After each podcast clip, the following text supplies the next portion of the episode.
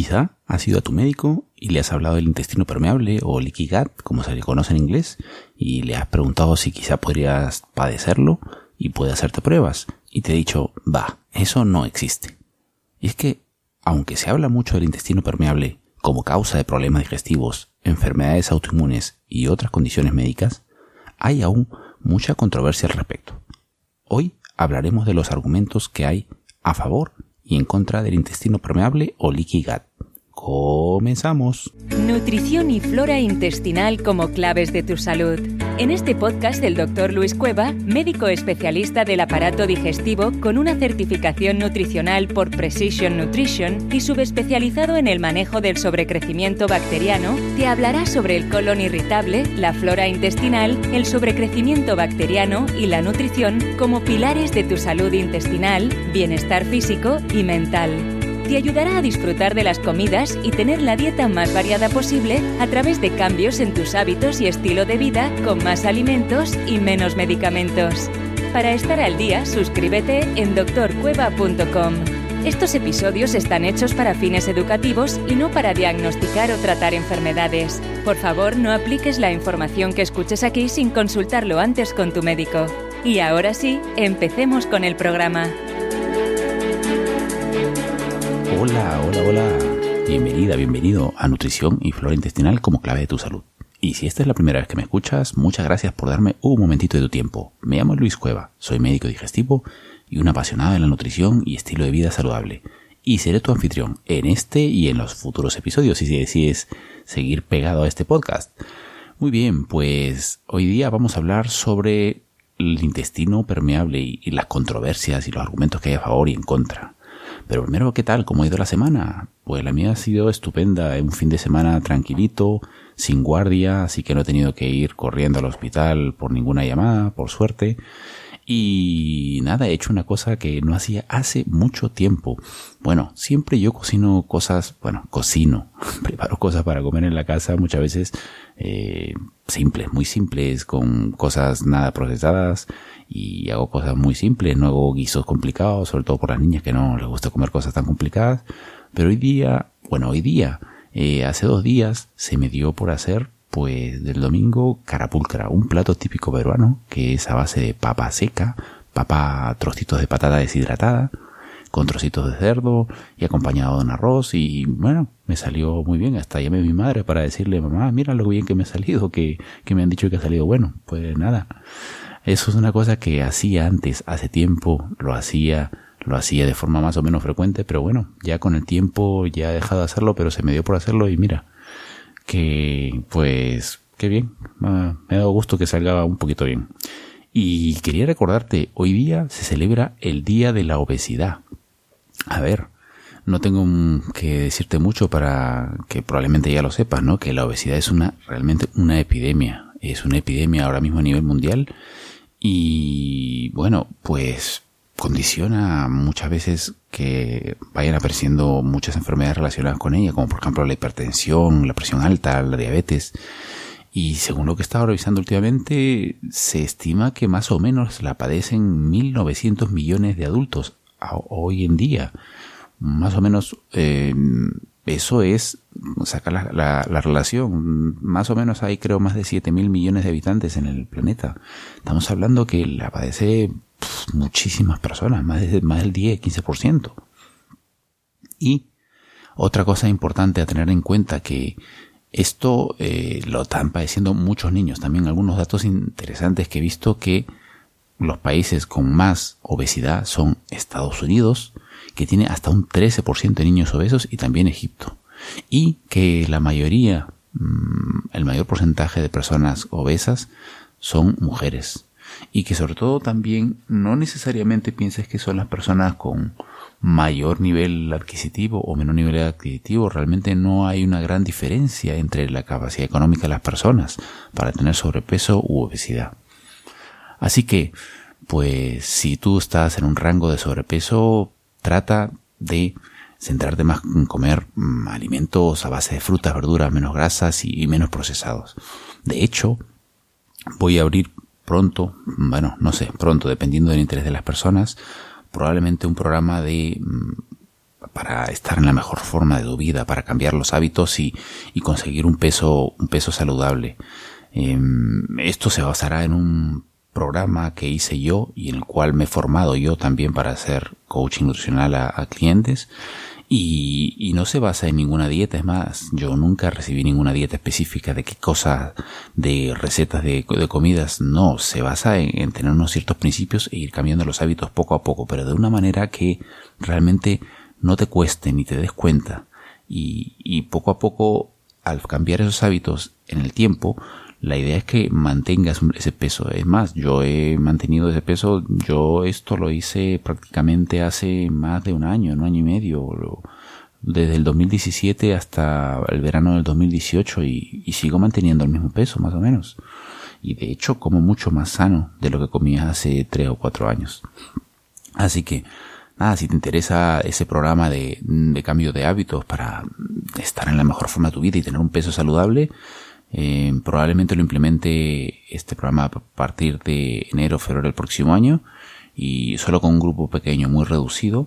Así que si estás interesado te dejaré un enlace en las notas del episodio o de todas maneras puedes escribirme directamente a luis.doctorcueva.com me pones algo así como estoy interesado y, y te mantendré eh, al tanto de esto. ¿Vale? Y muy bien, pues vamos ya al episodio de hoy. Este es el último episodio del ciclo de intestino permeable que te está dando la vara con tres o cuatro episodios, ¿no? Sobre este tema. Y en este episodio vamos a hablar de ya algo, pues, que realmente lo veo que incluso mis pacientes me comentan, ¿no? Que, que otros médicos le dicen que a veces no existe este síndrome. Y es que hay un poco de controversia todavía en la comunidad médica porque mmm, lo que pasa es que hay argumentos varios argumentos a favor de, de, este síndrome, pero también hay, hay ciertas cosas que no terminan de cuadrar según los estudios científicos. Entonces, te voy a mostrar en este episodio, pues, ambos argumentos, ¿no? Los argumentos que hay un poco a favor y, y los argumentos que, que esgrimen los detractores de, de que existe este síndrome del intestino permeable.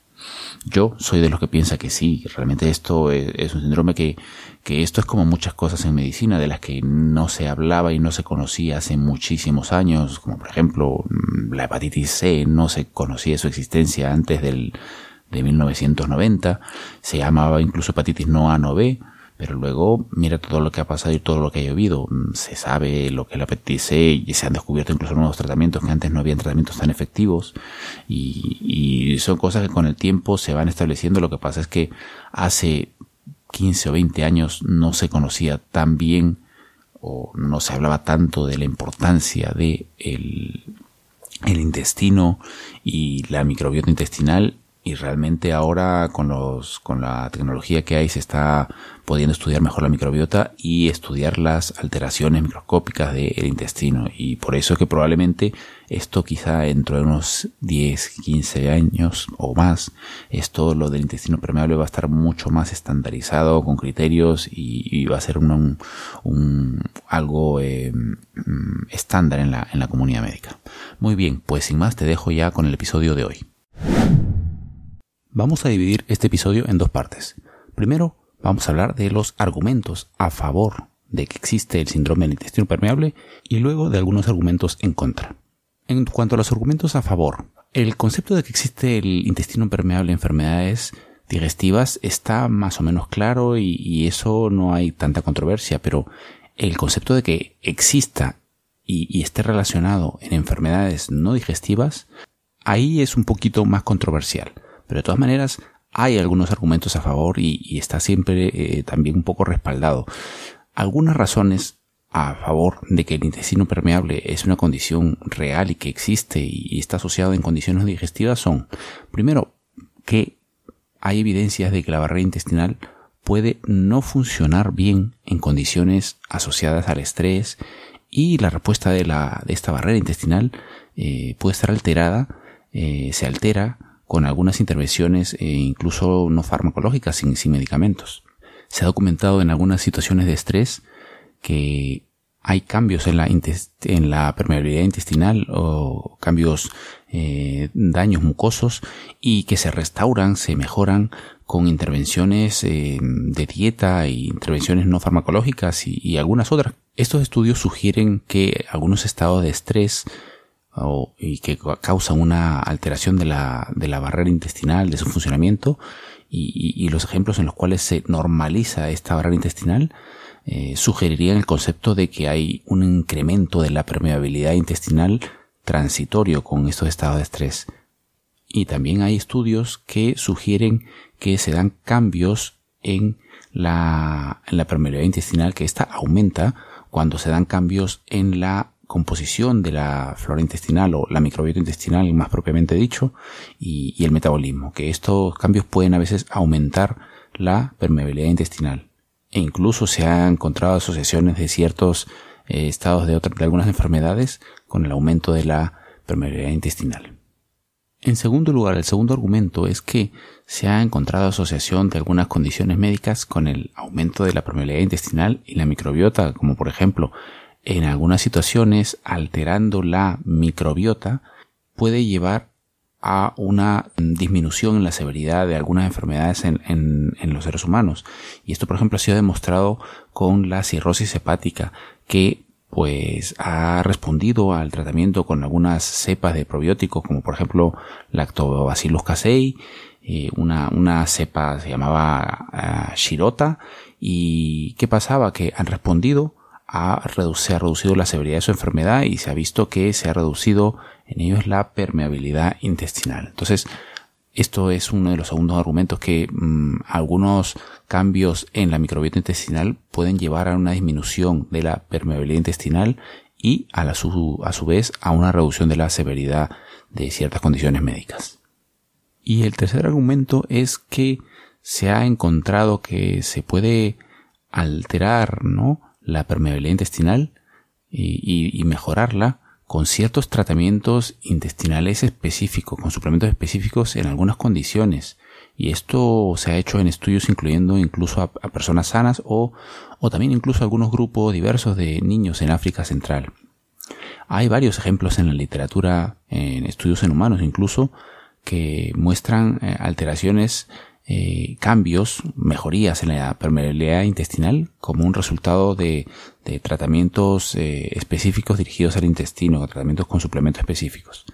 Uno de los estudios que me llamó la atención y que, y que ya lo conocí hace algún tiempo y que vale la pena comentar es, por ejemplo, un ensayo clínico aleatorio que se hizo con glutamina oral, con más o menos 100 pacientes y que se hizo con el test de manitol lactulosa del que hemos hablado ya en un episodio previo en las pruebas diagnósticas para el intestino permeable, que te dejaré en las notas de este episodio.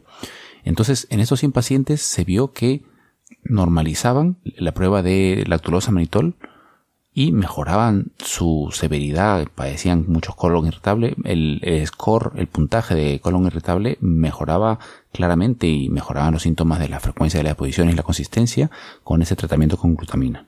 Sin embargo, la mayoría de los otros estudios con otros agentes y otros suplementos son más pequeños y utilizarán otros nutrientes y diversos métodos y, requieren pues validación, es decir, volver a hacer esos estudios con, poblaciones más grandes y, con estudios más rigurosos.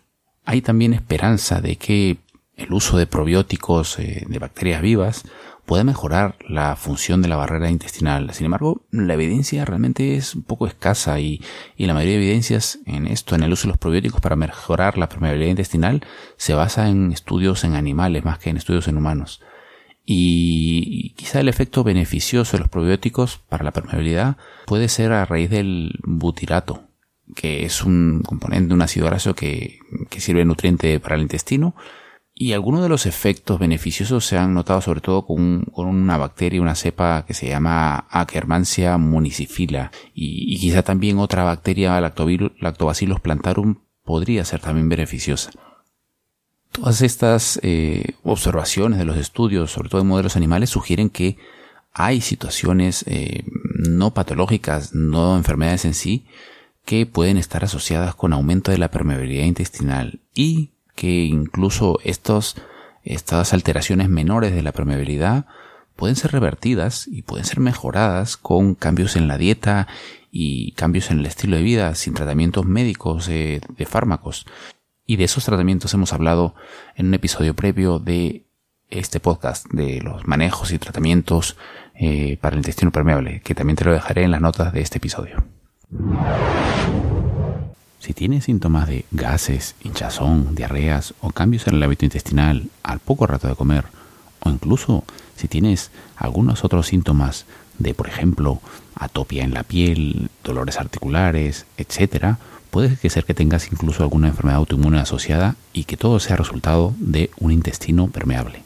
Si quieres saberlo, es decir, saber la probabilidad de padecer esta condición, puedes hacer el mini test de intestino permeable gratis en doctorcueva.com barra minitest guion intestino guion permeable. Te dejaré de todas maneras el enlace en las notas de este episodio. Pero bueno, también hay algunos argumentos en contra del intestino permeable y vamos a hablar de ellos un poquito brevemente. Primero, es que hay que tener varias consideraciones y precauciones a la hora de decir que el intestino permeable y la alteración de la barrera intestinal son las causas de todos los signos o síntomas que hemos mencionado antes en, episodios previos, las causas y, los síntomas que se dan en el intestino permeable. En primer lugar, mm, primer argumento en contra, primero que la permeabilidad intestinal alterada que causa el intestino permeable puede ser un epifenómeno, es decir, por ejemplo, hay procesos inflamatorios que pueden dañar la integridad de la barrera intestinal y hay otros factores tales como los componentes de la dieta o, factores eh, o sustancias que están dentro de la luz intestinal, como por ejemplo los ácidos biliares, que pueden influenciar de forma independiente la función de la barrera intestinal. Esto del epifenómeno me refiero, es como si sales a caminar y te cae un chorreo, un montón de agua, de un apartamento, arriba que estaba una señora regando sus macetas y el chorrón de agua te deja empapado. Y aparte sigues caminando y hay una lluvia ligera y llegas empapado a casa. Y te pregunta tu, tu esposa, ¿es por la lluvia? Mm, probablemente la lluvia contribuyó, pero sobre todo estás como pollo mojado por la gracia de la señora. Es decir, en este caso, por ejemplo, quizá la lluvia podría ser el epifenómeno, el intestino permeable pero tú realmente estás empapado por el agua que te cayó. A eso me refiero con epifenómeno, que puede ser algo que está adicional y que contribuye y que no es la causa principal. Otro argumento. Aunque algunos alérgenos en los alimentos, el estrés o la actividad física pueden de hecho alterar la permeabilidad intestinal, no está muy claro cómo esto como estas alteraciones de la permeabilidad intestinal debido a estos estados del alimento, el estrés o la actividad física, no está muy claro cómo esto, cómo este aumento puede llevar a consecuencias clínicas, es decir, cómo puede llevar a situaciones de, condiciones médicas o, síntomas claros. Y el tercer argumento es que, por ejemplo, en animales de experimentación, en modelos animales, en los cuales tienen la barrera intestinal alterada por alteraciones genéticas ya de por sí, por fallos genéticos, se ha visto que por sí solo, en los modelos animales, estas alteraciones genéticas de la permeabilidad intestinal no conllevan a signos o síntomas de un intestino permeable, no desarrollan claramente los síntomas. Entonces, la permeabilidad intestinal aumentada no es necesariamente dañina siempre y no hay evidencia convincente de que una intervención que mm, restaure o mejore la función de la barrera intestinal en los seres humanos pueda alterar el curso natural de la enfermedad. Por ejemplo, en la enfermedad de Crohn, en la enfermedad inflamatoria intestinal, se utilizan, por ejemplo, varias terapias, como por ejemplo los, las terapias biológicas a base de factor de necrosis antitumoral alfa. Y, estas terapias reducen la inflamación y, mejoran la, permeabilidad intestinal en los pacientes tienen, que tienen esta enfermedad inflamatoria. Pero también otros agentes como el butirato, el zinc y algunos probióticos también mejoran la función de la barrera intestinal, pero no se ha podido probar que esta manipulación o que esta mejora de la permeabilidad intestinal pueda llevar a mm, un cambio de la historia natural de la enfermedad y pueda llevar a un, proceso de, curación de la enfermedad inflamatoria intestinal, por lo cual todavía esto es otro de los argumentos que van, que van en, en contra un poco de que pueda ser realmente la, madre del cordero, la permeabilidad intestinal, y que solucionándola pueda, se pueda corregir algunas enfermedades serias. Muy bien, pues nada, un episodio ahora sí cortito y en el que te quería contar un poco de la, de la controversia que hay sobre la, la existencia, sobre todo la existencia del intestino permeable y su, y su real implicación en ciertas condiciones o enfermedades no digestivas. Si te gusta este podcast, me ayudaría mucho que me dejaras una valoración en iTunes, idealmente con un comentario amable y unas 5 estrellitas, que me haría súper feliz. O un comentario, una valoración en cualquier plataforma que utilices para escuchar el podcast, porque eso me ayudaría a llegar a mucho más gente y ayudarles a mejorar su salud ellos mismos. Te espero la próxima semana con un nuevo episodio de Nutrición y Flora Intestinal como claves de tu salud. Y así llegamos al final de este episodio. Muchas gracias por acompañarnos. Y si tienes alguna pregunta o comentario, déjalo en nuestro sitio web en las notas del programa o envíamela a luis.doctorcueva.com.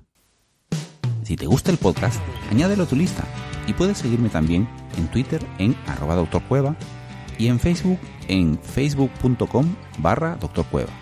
Todos estos enlaces y de los recursos importantes que mencionemos siempre estarán en las notas del programa.